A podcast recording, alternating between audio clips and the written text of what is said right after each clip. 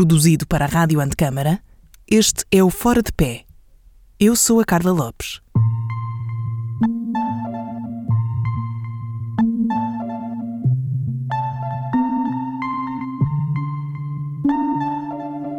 Foi com o mar por perto, em Esmoriz, que na sua casa partilhou a sua história, de como uma arquiteta se foi fazendo ilustradora. A arquitetura parece ter sido o tabuleiro em cima do qual traçou muitas jogadas em forma de trabalhos em várias áreas. Mas o desenho e a ilustração fizeram um lento, mas certeiro checkmate. Lento porque não largou tudo de repente, mas certeiro quando percebeu que a liberdade de trabalhar temas que a inquietam não tem preço. O seu traço sensível e a carga emocional dos seus desenhos não a deixam mentir. Esta é a verdade do percurso da Marta Nunes. Eu sou arquiteta, não é? A minha formação é essa e acho que ainda hoje, apesar de estar de derivar já nos últimos anos para, para a ilustração, da qual eu já uso o rótulo de ser eh, ilustradora, mas ainda penso muito ainda, ainda penso muito à arquiteta, como se costuma dizer. Mesmo a nível da, da forma, do, mesmo às vezes a, a, os próprios trabalhos, a, escala, essa preocupação, portanto acho que ainda tenho muito enraizada essa visão do mundo com essas premissas que, que aprendi na parte da arquitetura. Apesar de, quando comecei, acho, acho que estava um bocadinho mais presa àquilo que tinha aprendido também a nível do, da procura desta procura de linguagem, procura daquilo que hoje eu sou como ilustradora. No início, nos primeiros anos, eu acho que também estava um bocadinho mais colada àquilo que tinha aprendido na faculdade, a nível mesmo do desenho, do traço, por aí fora. Havia muita coisa ainda, muito do que, de, linha, de, a linha de contorno, traço contínuo, havia muito essa coisa de, que, tinha, que tinha derivado daí. E ao longo dos anos, nesta busca de perceber também quem é que eu sou nesta parte da ilustração, fui-me afastando um bocadinho mais disso. Portanto, acho que sou um híbrido, uh, se bem que desse híbrido estou tendencialmente a, a tornar-me cada vez mais ilustradora e menos arquiteta, apesar de, de eu achar que a arquitetura nunca vai desaparecer por completo, mas, mas pronto, as escolhas que tenho vindo a fazer nestes últimos anos fazem-me estar hoje a trabalhar inteiramente com a ilustração, que me faz muito feliz, portanto acho que, acho que estou no caminho certo. Nestes últimos dois anos eu estive a trabalhar em arquitetura, mas nunca tive só exclusivamente a trabalhar em arquitetura. Essa é a questão. Eu fui fazendo sempre várias coisas ao mesmo tempo. Todas elas, curiosamente, na área criativa, mas nunca só arquitetura, se calhar, logo, logo que acabei o curso, tive a parte do estágio, não é? Em 2019, no início de 2019, também estive a trabalhar uh, num ateliê intensivo, fazer parte de, de, de execução. E aí estava 24 horas fazer arquitetura, mas acho que foram os dois únicos momentos da minha vida em que estive a trabalhar uh, completamente em arquitetura. Entre isso fui fazendo coisas muito particulares, desde parte de mesmo sempre alicerçadas no desenho, parte de, de design de comunicação, fui fazendo paginações de livros, fui fazendo, fui explorando esta parte da, da ilustração. O meu último trabalho antes de de me dedicar completamente à, ilustra à, ilustração foi na área do design de produto, portanto já ia taqueteando uma data de coisas, mas sempre com a ilustração a aparecer, principalmente porque hum, eu sinto, eu sinto uma liberdade imensa a fazer isto. Ou seja, eu controlo os temas que quero abordar, a não ser quando tenho as encomendas, não é? Portanto, eu exploro aquilo que, que quero explorar e essa liberdade criativa é, é maravilhosa. E então, ao longo do tempo, eu percebi que dava para eu pegar em coisas que, que gostava mesmo Uh, sei lá, por exemplo, um, um, exemplo disso é o espólio fotográfico do Horto Pastor. Eu percebi que dava para pegar naquilo e fazer, um e fazer um, uma série de ilustrações e um trabalho sobre aquilo, porque, porque estava completamente uh, apaixonada por, por, por aquilo que tinha descoberto. E então, quando me apercebi que dava para fazer esse género de, de trabalho, pensei, ok, então, mas isto, isto dá-me mesmo prazer, dá-me gozo. E então foi aí que tendencialmente fui deixando, até que me demiti da, do, do, deste último trabalho onde estava, para me tornar freelancer na, na, na ilustração. E ter estado e tendo, e tendo estado agora estes, estes, estes dois últimos anos a explorar isso mesmo, estas temáticas que me interessam, que derivam muito da parte tanto da tradição de uma tradição imaterial ou de um património imaterial, como a história das, das histórias, como a recolha de histórias de vida e por aí fora, como os ofícios, como esta, como esta coisa do Artur Pastor, como expressões idiomáticas, gosto muito de brincar com isso, a parte da poesia que tenho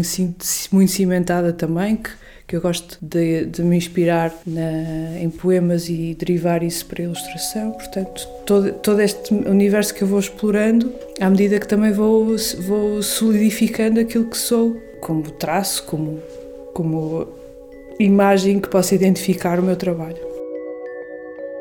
E com o trabalho de ilustração a avançar e a ganhar cada vez mais força, qual o primeiro passo para ser ilustradora a tempo inteiro?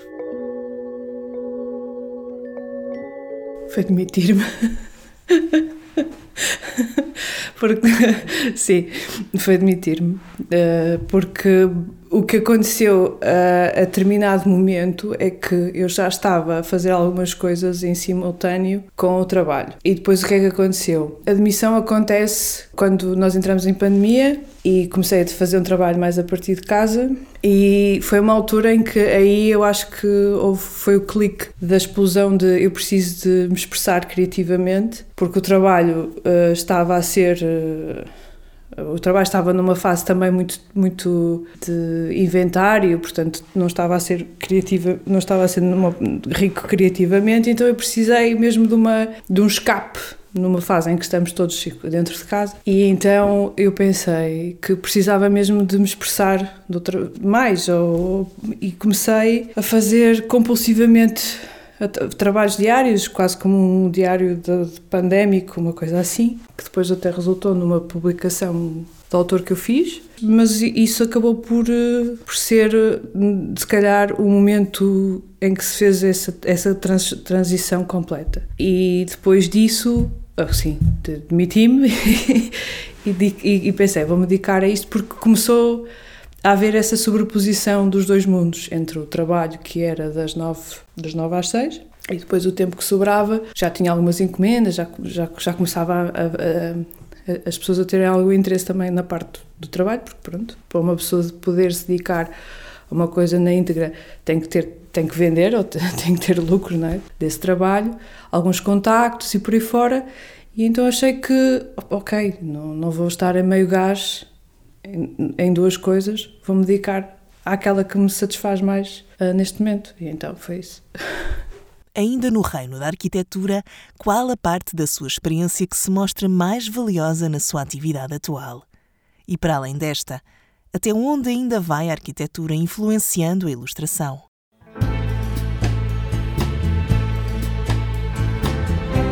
A parte do método essa estrutura de, de, de, pensar as coisas, ou seja, eu não consigo, não é uma parte visível na ilustração, porque, porque o resultado final são, são os, os desenhos, são, são as, as ilustrações que nós mostramos, mas esta coisa de, no fundo, de eu criar um projeto para mim própria, esta coisa de, de eu ser a minha cliente e organizar as coisas mais ou menos como, como fases de projeto para aquilo que eu quero fazer em termos de, de, de, desse desenvolvimento, do, seja uma série, seja para uma exposição. Acho que essencialmente esse é um género de pensamento que continua e que o estudo da arquitetura me deu. E acho que é, é, é assim o mais relacionado com esta parte, é assim a parte mais, mais, sim, mais vincada. Eu acho que no meu caso não é, não é uma questão tão técnica, é uma questão mais estética, porque essa forma de olhar, por exemplo, a forma de olhar a parte, essa parte estética, um, continua, eu continuo a olhar para as coisas da mesma maneira. A diferença é que não estou a modular o espaço, não estou a pensar como criar um ambiente, estou a pensar como transformar aquilo que estou a ver, ou que estou a ler, ou que, ou que estou a, a, explorar em imagens, mas de outro tipo de imagens. E, e, e acho que é mais nessa, nessa linha da parte estética do que propriamente a parte prática, porque é, é, o meu trabalho, tirando, curiosamente, as pessoas quando sabem que eu sou da, da área da arquitetura, quando olham para depois pensam, ah, depois os, os, os bonequinhos, a escala, conseguem fazer essa relação e há essa intenção muitas das vezes, não é? De, de, de para mim, essa brincadeira de, posicionar depois um, a escala humana num objeto que tanto está um, ampliado como, como muito pequeno, precisamente para fazer esse contraponto, essa tensão. Portanto, nesse sentido, a parte estética é, é eu acho que vem daí, porque essa forma de, de, de, pensar e de olhar para as coisas foi muito modelada, muito trabalhada durante, durante os anos que estive de curso. E, uh, e, as mesmas, e as, são exatamente as mesmas coisas que me, que me inspiram, de certa forma. Uso-as é de maneira diferente. Voltamos um pouco atrás para perceber como e quando aparece o gosto pelo desenho e pela ilustração e como foi crescendo ao longo dos anos a par do curso de arquitetura. Eu, eu estudei na, na Universidade da Beira Interior, no, no segundo ano de formação do curso, portanto, o curso abriu em 2013, eu entrei em 2004. Eu queria, antes de ir para a arquitetura, eu, eu estive em ciências e houve uma altura que queria ser bióloga e por isso é que eu fui um bocadinho mais tarde para a faculdade, uh, mais tarde que os meus colegas na altura, e fiz o curso na, na Covilhã, acabei em 2009, e nesse ano havia, tinha aberto um pequeno ateliê uh, junto à faculdade. E eu autopropus-me para fazer estágio lá e acabei por fazer estágio também nesse, nesse espaço. E é mais ou menos nesta altura, em 2009, que surgem os primeiros, porque o desenho sempre existiu, eu sou um daqueles casos crónicos, crónicos, não é crónicos, os casos tradicionais em que, em que sempre desenhei, não é? Desde a infância, não, não foi um dia, não tive assim uma epifania e comecei a desenhar, é uma coisa que sempre, que sempre esteve presente, alguns, houve alguns períodos mais latente, mas esteve sempre presente. E hum, no final do curso fui convidada para, para, para, para fazer as primeiras ilustrações, ou pelo menos aquilo que que seriam ilustrações, ou, ou, seja, as pessoas gostavam dos meus desenhos e fui convidada para ilustrar umas crónicas e um, e uns textos. Portanto, acho que foi o primeiro momento em que a ilustração ou o desenho, para além daquilo que eu fazia como auxiliar de trabalho, não é? o desenho à mão levantada para, para, para o projeto, para resolver essas questões, ou então desenho simplesmente para, para o meu belo prazer, com essa intenção apareceu aí. E quando isso aconteceu, eu também comecei a fazer outras coisas com o intuito de criar já pequenas séries e e, e fiz umas abordagens na altura a, uma, a umas galerias no Porto para, para ter umas coisas, galerias, lojas, para ter umas coisas à venda e começou a ter alguma receptividade e fui fazendo um bocadinho assim pontualmente esses géneros de coisas, criando, sei lá, conjuntos de seis ou sete ilustrações e punha à venda. Uh, fui fazendo, volta e meia, havia essa possibilidade de colaboração com alguma, com alguma publicação e ia, ia pondo fui começando a, também a, a, conhecer um bocadinho mais o meio da ilustração. Fui participando em algumas exposições coletivas e aí fui fazendo algumas individuais, portanto, gradualmente, eu posso dizer que desde 2010 tenho uh, pontualmente feito coisas com ilustração. Portanto, ela foi aparecendo, uh, foi surgindo de uma forma muito natural, porque ou seja nunca peguei nunca nunca planeei ok vou fazer isto agora e vou me dedicar a isto 100% depois outras coisas foram acontecendo. Entretanto houve uma fase em que eu vivi no Alentejo durante seis anos e, e, e fui fazendo ilustração e um bocadinho de arquitetura e um bocadinho disto e um bocadinho daquilo. Ela esteve sempre esta parte do desenho e das exposições isso foi foi estando sempre presente. Foi foi uma coisa que foi acontecendo a pouco e pouco, uh, até que veio neste crescendo até, até o ano 2020, em que eu decido que, ok, vou. Aliás, 2019, 2020, nessa, nessa transição, eu decido, ok, é, é isto, é isto que, que eu quero fazer e pronto, e, e neste, neste momento é isso que eu estou a fazer. Agora, se, se será para sempre, vamos ver. Para falar de ganhos e perdas, falamos também de expectativas e desilusões anteriores. E falamos também de surpresas e do quanto estas são importantes quando levam o trabalho a outro nível o do olhar e emoção dos outros. A liberdade. Liberdade criativa. Total. Eu gosto muito de arquitetura, acho, acho um mundo fascinante, mas nem todos temos a sorte de podermos fazer arquitetura de uma forma plena. É, com total liberdade, isso porque isso tem uma data de fatores que, que para além a questão da subsistência na arquitetura é muito diferente, não é? E depois há a questão de que a grande questão de, dos clientes condicionam em muito o nosso trabalho, para além de haver outra condicionante que tem a ver com tudo o que é parte projeto, submissão de licenciamento. Esse foi o meu grande choque quando acabei. tinha aquela tinha aquela ideia de que ah, uma vez que, que eu sou um especialista, da mesma forma que eu vou a um médico, não é? Ok, eu vou ao médico e ele dá-me um diagnóstico. Eu posso pedir uma segunda opinião, mas eu tenho uma formação que me vai ajudar a perceber qual é que é o meu problema. Eu achava que nós, como arquitetos, um, que as pessoas viriam ter connosco, tinha essa imagem, tinha essa ideia que foi logo, que foi logo substituída, que foi logo deitada por terra nas, nas primeiras semanas de, de, de estágio, a dura realidade, que não, o cliente tem sempre razão.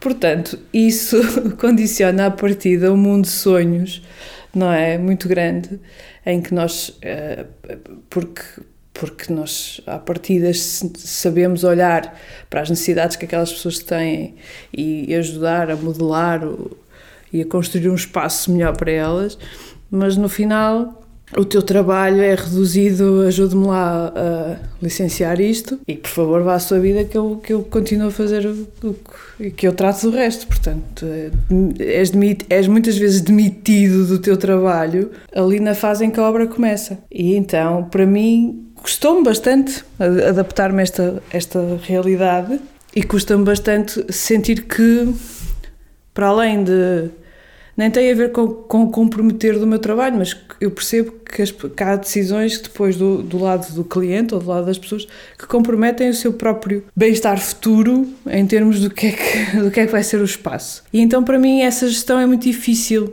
Eu acho que é a parte mais difícil da arquitetura mais que qualquer outra coisa.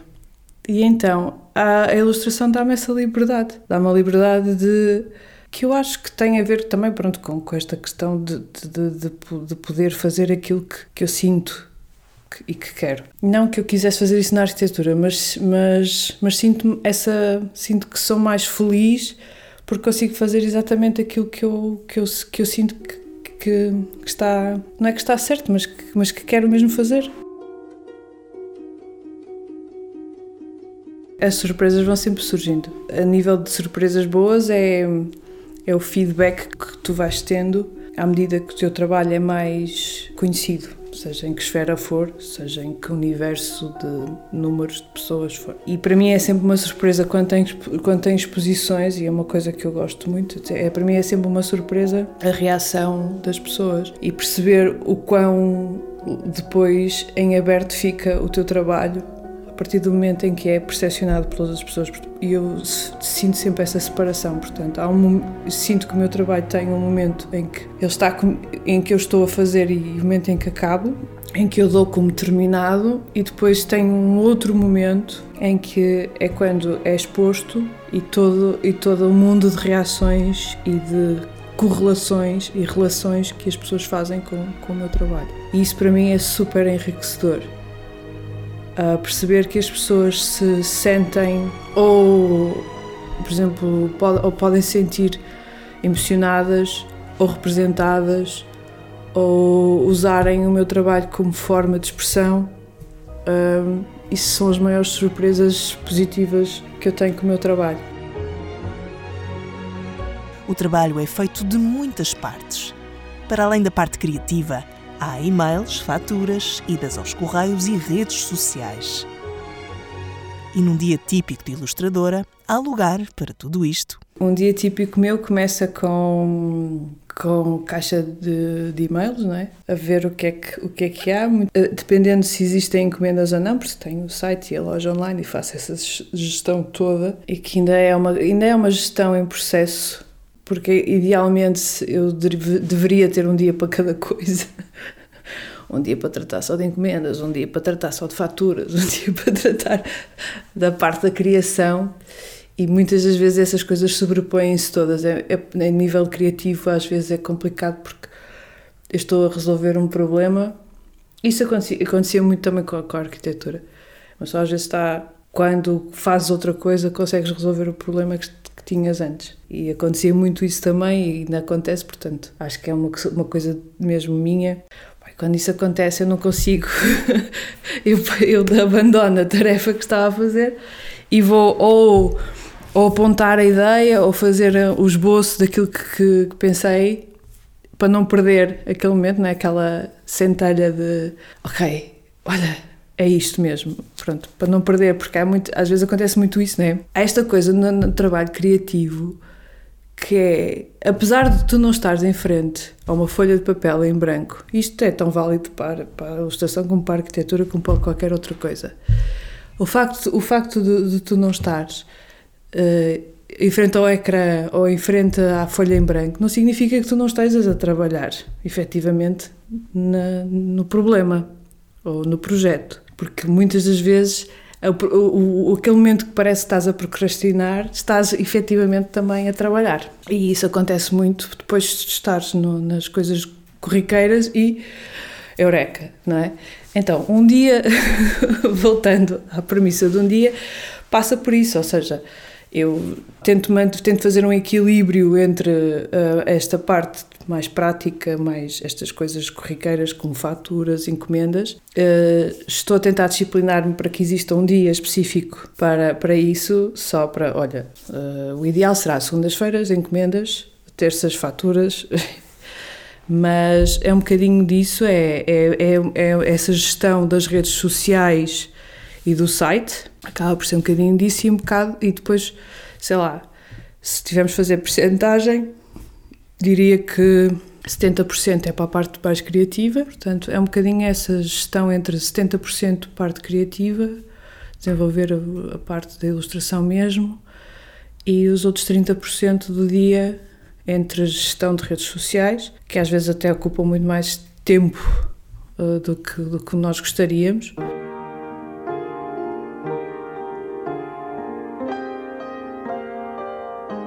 quanto ao curso de arquitetura, o que houve de bom e de menos bom? E será que mudaria alguma coisa? E por falar em mudança, quando os arquitetos exploram outras áreas de trabalho, isso é normal ou é geracional? Para aquilo que estou a fazer hoje, se calhar teria feito, se calhar, uh, coisas mais específicas para a área em que estou hoje, mas para a arquitetura Sim, se eu, olhar, se eu estivesse a olhar para o curso que tirei para fazer arquitetura, aí sou bastante crítica. Acho que, como qualquer curso que estaria que estava que está no, no, no início há muitas arestas a limar não é no nível de formação acho e, uh, e nesse aspecto acho que houve coisas que, que ficaram um bocadinho mais no ar e um bocadinho mais superficiais do que se calhar poderiam ter sido trabalhada. De qualquer das formas, teve coisas positivas, teve coisas muito, muito positivas. Mas pronto, mas acho que houve lacunas que têm a ver com isso, ser um curso muito, muito jovem, muito, muito novo. Eu acho que o curso de arquitetura é muito abrangente, não é? Uh, acho que, que, te dá ferramentas muito boas. Acho que é um curso que, que abrange áreas tão distintas que vão da história à, à parte de estruturas, portanto, é, são tanto estás num, estás em opostos, não é? Vens desde uma história da, da arte até calcular estruturas de betão, portanto, são coisas são, são coisas que estão nos antípodas quase umas das outras, não é? Mas depois dá-te dá outras coisas como, como parte do pensamento e as, e as, estéticas e por aí fora. Portanto, nesse aspecto, acho que em termos daquilo que se chama conhecimento geral, o curso é bom nesse sentido. Depois depende muito qual é que é o teu interesse e para onde é que derivas, não é? No meu caso, para a parte da arquitetura, quando fui para o mercado de trabalho, senti, senti muitas lacunas é? na parte prática e por aí fora. Acho, acho que esse também acaba por ser transversal. Esse, esse fosso que existe entre aquilo que é o ensino teórico e uma parte prática, mas eu acho que também tem a ver com aquilo que é o papel, porque o ensino da arquitetura centra-se numa coisa que eu acho que também é, é importante é importante, claro que é importante tu perceberes como é que depois submetes um, um processo, por exemplo, para o licenciamento. Mas acho que essencialmente, quando tu andas na faculdade, é muito importante ensinarem-te a pensar. Portanto, eu não sou tão radical a achar que a, que a, faculdade não faz um papel tão ativo, porque eu acho que é importante haver essa, esse trabalho de, de te ensinarem a pensar a arquitetura se calhar deveria existir ali uma preparação, não é? Para o mercado de trabalho. Devia. Completamente. Mas acho que, que o curso também é importante nessa outra parte que é ajudar-te a pensar o que é que é a arquitetura, o porquê, o porquê do o pensar, ajudar-te a pensar o espaço, ajudar-te a pensar o que é que é esse conceito de dimensão, de escala, de, de como trabalhares a luz de como criares um espaço. Portanto, acho que é muito importante essa formação. Para o meu percurso em si, acho que tive bons professores que, que, me ajudaram a pensar nessas, nessas problemáticas e nessas questões. Agora, se for em relação àquilo que, que eu faço hoje em dia, eu se calhar tinha feito uma pós-graduaçãozinha, não é? numa, numa parte mais específica desta parte da ilustração, porque me senti um bocadinho. Que, que, sinto, lá está, que andei um bocadinho mais à procura e que se calhar se tivesse, uh, se tivesse tido esse estudo teria-me ajudado provavelmente a, a, encontrar mais facilmente. Não acho que seja geracional, eu acho que tem a ver mesmo com esta questão de ser artístico, na minha opinião. Eu não, eu não tenho dados, não tenho dados para trás, não é? Mas mas eu conheço exemplo, alguns exemplos históricos de, de pessoas que, que, eram que se foram formados em arquitetura e que fizeram muitas outras coisas, para além de serem arquitetos. O acesso às coisas era diferente. Se tu vais, se olhas para trás, na nossa, por exemplo, só na história em Portugal, na realidade em que eu conheço, sendo havendo restrições no acesso à educação para trás que existiam, não só uh, acesso à educação por uma questão económica como por uma questão de género. Só isso condicionava que as pessoas, à partida, quando tiravam um curso de arquitetura, fossem fazer aquilo só. Pronto, isso condiciona logo muito em termos daquilo que é geracional. Mas depois, quando isso abre, quando isso se abre, se formos a olhar para, para essa abertura, eu acho que a parte artística, quando houve artistas que, entretanto, um, a parte artística, uh, houve uns que se direcionaram completamente num só caminho, mas tu, mas tu tens muitos exemplos de pessoas que foram multivalentes. E eu acho que na arquitetura isso também acontece. Mas, por exemplo, mas tens muitos outros exemplos em que as pessoas não foram só pintores, não foram só fotógrafos, não foram, portanto, eu acho que tem a ver mais com uma questão artística em que tu exploras depois uma data de, de coisas ou de áreas em que tu, em que tu gostas e acabas por, por, por trabalhar também e desvias-te um bocadinho daquilo que é a origem do que propriamente ser uma questão de geração. Da forma como eu sinto as coisas, ou, ou como olho, sinto que é um bocadinho mais por esta questão artística, que inevitavelmente a, arquitetura te dá essa questão do pensamento, é? A forma como tu, como a arquitetura te ajuda a pensar e dá-te um pensamento muito. Hum, é esta beleza, de, de, de, esta, esta subtileza de, de, de pensamento, do, de um pensamento analítico para um pensamento artístico, para um pensamento.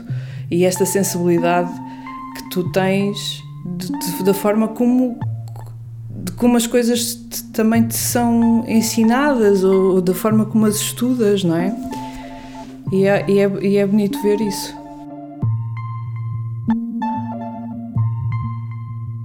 Conheça mais histórias de arquitetos que não seguiram o caminho tradicional da profissão.